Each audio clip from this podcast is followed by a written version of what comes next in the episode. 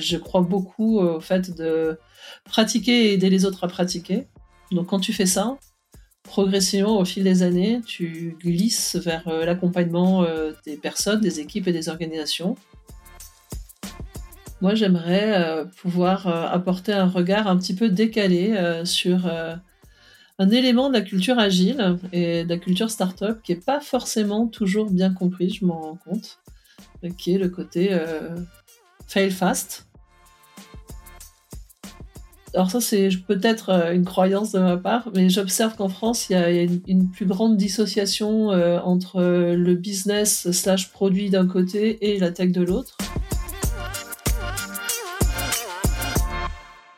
Bonjour tout le monde, bienvenue Rachel. Nous avons le plaisir de t'accueillir sur ce podcast Tech Rocks en préparation du Summit 2023 qui aura lieu le 7 8 décembre à Paris. Je suis Dimitri Bailey, un des cofondateurs de Tech Rocks et on a pas mal échangé euh, ces dernières années. On s'est croisés, on est heureux de t'accueillir euh, pour venir nous parler un petit peu de sujets produits. Qui es-tu? Merci. Euh, donc, euh, je m'appelle Rachel, je suis euh, coach agile chez Spotify et je suis aussi product manager chez Spotify. je m'occupe notamment de Encore, qui est notre design system sur la partie mobile. Comment en es-tu venu à être bah, coach et produit chez Spotify? On peut faire ça par partie. Quelles sont tes étapes un petit peu de, carrière pour te présenter? Par hasard et avec beaucoup d'opiniâtreté. Alors, je vais expliquer. J'ai un profil euh, qui est un peu atypique, puisque moi, j'ai fait une formation en paramédical, médical. Et euh, je suis un peu tombée euh, dans l'informatique en étant petite. Donc, fin des années 90, j'ai eu la chance de pouvoir rejoindre parmi les premières startups de la bulle.com et de pouvoir travailler en tant que un peu web développeur, webmaster. Malheureusement pour moi, ou heureusement pour moi, je ne sais pas encore. Euh, je n'étais pas très bonne en code, donc j'ai très rapidement basculé du côté obscur de la force, c'est-à-dire du côté du produit. Et c'est là où vraiment euh, je me suis éclatée euh, dans les problématiques techniques, clients, business. J'ai construit toute ma carrière ensuite autour du product management dans différentes structures, des petites structures, des startups, des petites PME, des studios de jeux vidéo, mais aussi après dans des grands groupes et dans du consulting. Et puis, euh, parce que je suis agiliste hein, depuis euh, pas mal d'années maintenant, euh, je crois beaucoup au fait de pratiquer et aider les autres à pratiquer. Donc quand tu fais ça, progressivement au fil des années, tu glisses vers l'accompagnement des personnes, des équipes et des organisations. Et à un moment, on te reconnaît en tant que coach, on te reconnaît cette compétence-là de les accompagner. Comment tu as rencontré l'agilité? Alors la première fois totalement par hasard, sans le savoir, donc euh, dans ces premières startups dont je parlais, euh, on pratiquait euh, du développement logiciel de façon non conventionnelle, un peu, alors qu'on pourrait qualifier un petit peu de à l'arrache avec des guillemets, un peu cowboy comme ça. ça bah, C'était les années 98-2000, donc c'est un peu le Far West. Et sans savoir ce qu'on faisait réellement. Plus tard, j'ai découvert que ce qu'on faisait à cette époque-là, c'était très proche de ce qu'on appelle XP. Et après, de façon plus consciente, euh, plus volontaire, en ayant lu des livres, en m'intéressant et en rencontrant euh, Claude Aubry vers la moitié des années 2000, euh, donc c'est en 2008. Et c'est lui qui va vraiment apporter un socle théorique solide, qui va me former, qui va m'accompagner, me coacher et qui va faire de moi un product owner dans le sens agile du terme. Voilà, c'est comme ça que je bascule dans l'agilité. Parfait. Claude a écrit un livre sur Scrum en France qui a fait pas mal de succès. Et du coup, Spotify, bah, Spotify, euh, Grenoble 2012, rencontre avec Henrik Temer en conférence agile. Au moment où ils viennent de publier euh, sur le blog R&D euh, le, papier, le fameux papier sur la culture de l'ingénierie, pour moi, ça a été une grande révélation, une grande claque. Et je me suis dit, voilà, bah, c'est en tant qu'agiliste, en tant que professionnel du soft, c'est là que je veux aller, c'est mon Himalaya à moi. Et puis, euh, ça avait un petit côté un peu inaccessible, comme les comme l'Himalaya. Donc, euh, pendant très longtemps, euh, j'ai gardé ça en idée, et puis je me suis jamais vraiment autorisé. Il quelques années de ça, il y a eu un, élément un peu déclencheur dans ma vie privée qui m'a fait me dire, bah pourquoi pas 100% de gagnants ont tenté leur chance. Tu ne risques rien à essayer, essaye. Et j'ai eu la chance d'être retenu et donc de faire partie de cette entreprise absolument extraordinaire depuis deux ans et demi maintenant. Très bien. Pour faire et du coaching, donc une grosse équipe de coachs euh, agiles chez Spotify, c'est ça? Chez Spotify, c'est fluctuant. C'est-à-dire que par moment, on a, il y a beaucoup de coachs, par moment, il y en a moins. Ça s'adapte vraiment aux évolutions, aux besoins des équipes. Là, on est plutôt dans une phase où on est une petite équipe, on est une dizaine. Voilà, quand j'ai rejoint l'entreprise, il y en avait peut-être une cinquantaine. Donc ça fluctue, c'est des cycles assez naturels pour cette entreprise-là en tout cas. De quoi vas-tu nous parler au Summit? Moi, j'aimerais euh, pouvoir euh, apporter un regard un petit peu décalé euh, sur un élément de la culture agile et de la culture startup qui est pas forcément toujours bien compris, je m'en rends compte, qui est le côté fail fast. Pour avoir observé dans les entreprises les, les, impacts un peu négatif ou même dangereux euh, de, cette incompréhension-là. Compte tenu du contexte économique et un peu challenging pour les entreprises, j'aimerais euh, proposer une alternative, une relecture de ça. Et euh, donc, j'ai pas envie de dévoiler trop le sujet parce qu'il y a une petite surprise aussi. Donc voilà. Parfait. Moi, je te dirais que ma définition du fail fast, c'est si ça doit échouer, échouons vite. J'ai eu beaucoup de retours perplexes à cette définition euh, parmi les personnes qui m'entourent, avec qui j'ai échangé, avec qui j'ai essayé d'exprimer. Bonne impatience euh, de pouvoir parler de ce sujet-là. Pourquoi tu veux parler de ce sujet-là? Quel est un peu ton point de départ et comment en parler euh, avec, avec des tech leaders de, de TechRox? C'est une bonne question. Pour moi, c'est important parce que on est dans un, dans un contexte économique qui est pas facile et qui est assez turbulent. Les entreprises ont peut-être moins de ressources ou moins de capacité d'investissement. Et je, pense qu'il faut re-questionner nos pratiques et aller sur des choses qui sont plus pragmatiques, plus efficaces et qui nous permettent de travailler plus la pérennité euh, de nos projets, donc la résilience. C'est le premier point. Et le deuxième point, c'est parce que alors ça, c'est peut-être euh, une croyance de ma part, mais j'observe qu'en France, il y a, une, plus grande dissociation euh, entre euh, le business slash produit d'un côté et la tech de l'autre. Donc naturellement, on aurait, on aurait tendance à se dire, ouais, ces questions-là, un peu d'innovation et de, learning, ça serait plutôt côté produit. Et moi, j'ai la conviction que, au contraire, le, leadership technique a un rôle à jouer majeur sur ces questions-là.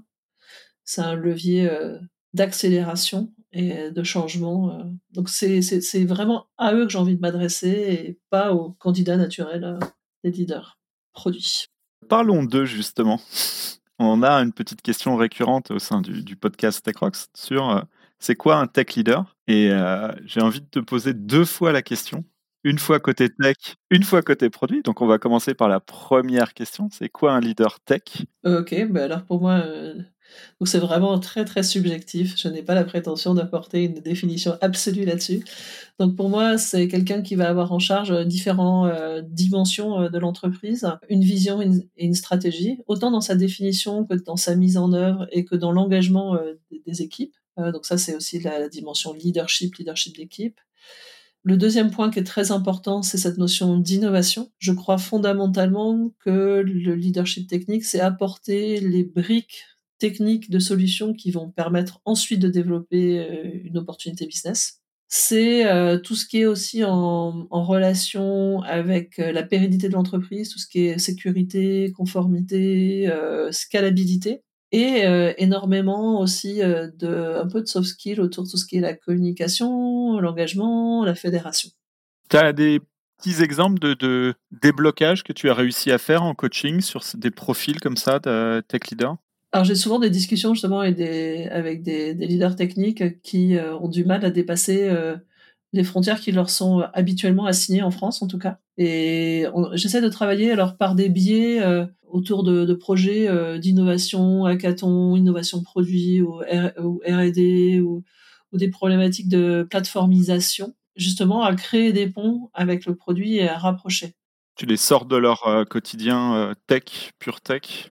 Ouais, de leur quotidien euh, pur admin tech, j'ai envie de dire. Et pour les basculer plus sur le côté euh, leadership euh, et innovation et création de valeur.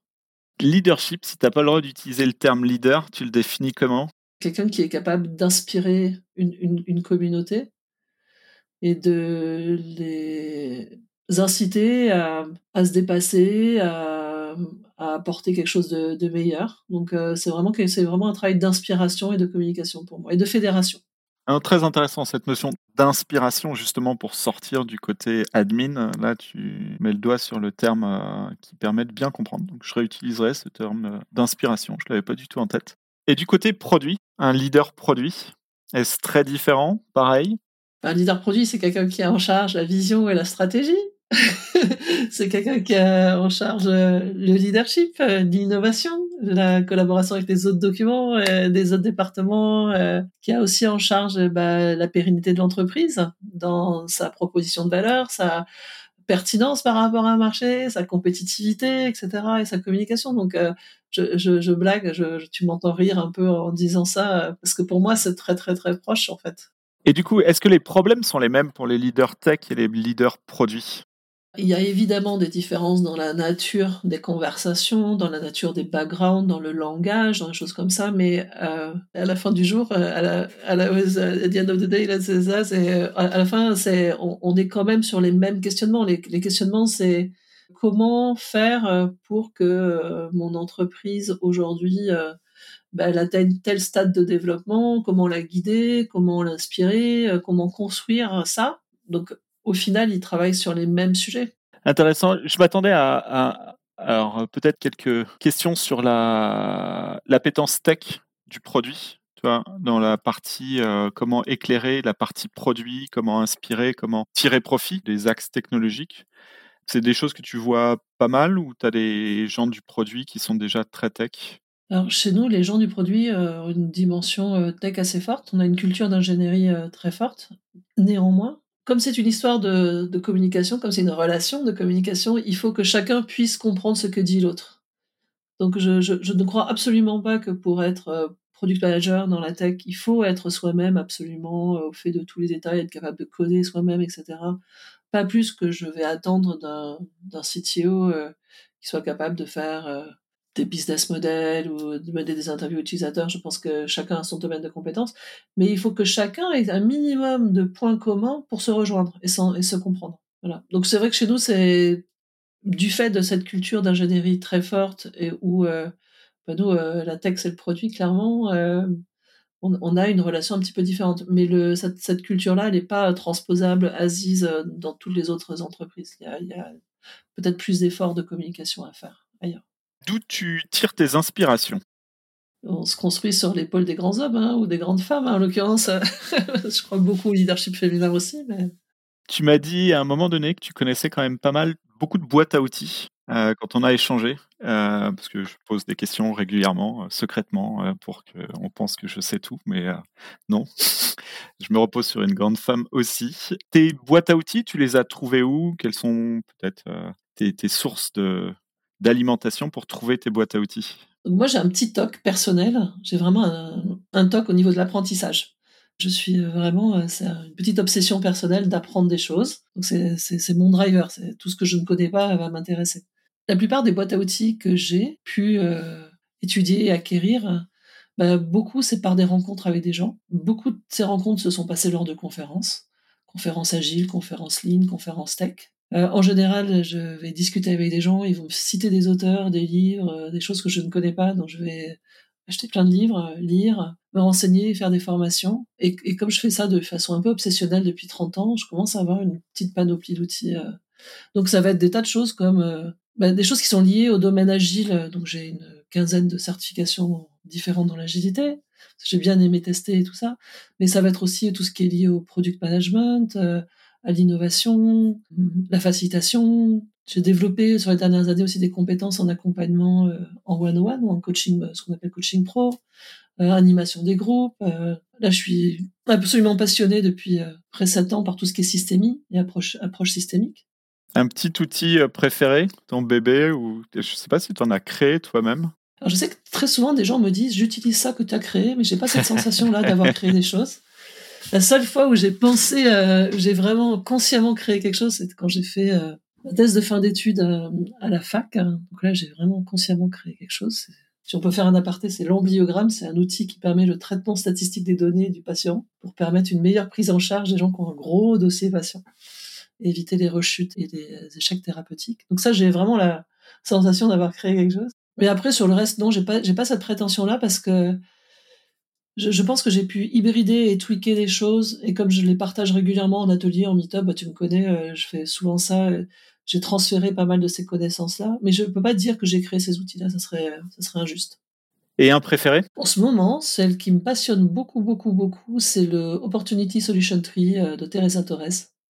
Je trouve que c'est un outil qui est absolument fascinant pour euh, explorer de façon un peu systématique et rationnelle euh, les options business d'un produit, les hypothèses. J'aime beaucoup cette approche-là. C'est une approche aussi par la, visualisation, l'expérimentation, le prototypage. Je trouve qu'elle a réussi à synthétiser euh, plein de choses qui viennent euh, de l'agilité du Lean Startup notamment, des choses qui viennent du design thinking, de l'UX. Elle a réussi à agréger ça en un petit outil qui est vraiment efficace. Donc, euh, vraiment, c'est le dernier truc qui m'a impressionné. D'ailleurs, parlons de livres. On ne voit pas la bibliothèque qui est à ta gauche, mais on l'imagine. Est-ce que tu as des repères un petit peu là sur le sujet bah, de Fail Fast, euh, de livres t'ont un peu inspiré sur le sujet? Alors, c'est pas du tout comme si j'avais préparé la question. non, quand j'ai préparé la, la conf, il y a plein de bouquins qui m'ont que je suis retourné lire, parce qu'un livre, ça se relit. Euh. Donc, euh, j'aimerais bien citer celui-là, donc Le mythe de l'innovation de Scott Berken. C'est vraiment intéressant parce que c'est euh, éclairant. Ça, ça vraiment, ça réveille euh, les croyances qu'on a et les croyances limitantes qu'on a sur l'innovation. Ouais, c'est remuant, c'est drôle. Euh, ça parle de choses un peu aussi, côté le côté un peu ugly de l'innovation. Je trouve ça vraiment intéressant et, et ça c'est le genre de, de livre qui te permettent de te débarrasser de tes croyances limitantes et d'avancer, de t'autoriser à des choses.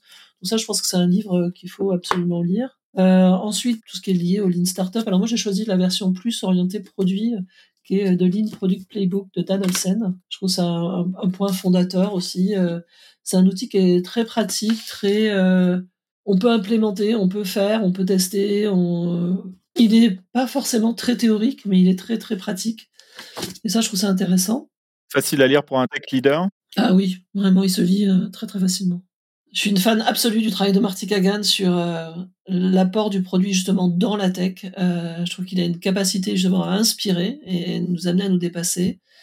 Et euh, je voudrais citer Empowered, qui est vraiment comment est-ce qu'on construit des produits extraordinaires avec des équipes autonomes, motivées, engagées, Ouais, on, dirait qu'il l'a écrit en regardant comment on travaille chez Spotify. D'ailleurs, il écrit, il a écrit un, super article qui est sorti il y a deux jours sur comment on travaille avec Spotify. Et il parle justement de cette innovation, de culture du learning, de l'expérimentation, et, ça connecte avec le Failfast. Il est venu visiter un petit peu vos pratiques? Oui, euh, c'est quelqu'un qui a eu une influence euh, dans pas mal de, big tech, euh, pas que Spotify. Hein, on sait qu'il est très proche de Yahoo, Google. Euh, Amazon, euh, Facebook. Euh, et il a, il a ce regard comme ça très pertinent sur justement la, relation étroite entre le produit et la tech dans la tech. Et voilà, il re-questionne ça régulièrement, donc c'est intéressant. Oui, son triptyque, là, je crois qu'il y en a un troisième livre qui est sorti. Et le premier, Inspired, pour moi, est un livre des plus limpides que j'ai jamais lu. Je comprends pas, je sais pas pourquoi, je sais pas d'où ça vient, mais euh, c'est euh, la limpidité de l'écriture est assez impressionnante. Merci beaucoup, Rachel. Bah, pour rappel, tu vas nous parler de Fail Fast, Fail Cheap au Summit Tech Rocks le 7 et 8 décembre. Nous sommes ravis de t'accueillir. Euh, les personnes pourront venir discuter avec toi, te demander un petit peu ta panoplie de, de boîte à outils. Merci beaucoup pour ta visite et euh, ravi de, de t'accueillir. Merci pour cette invitation et merci à toute l'équipe, Dimitri.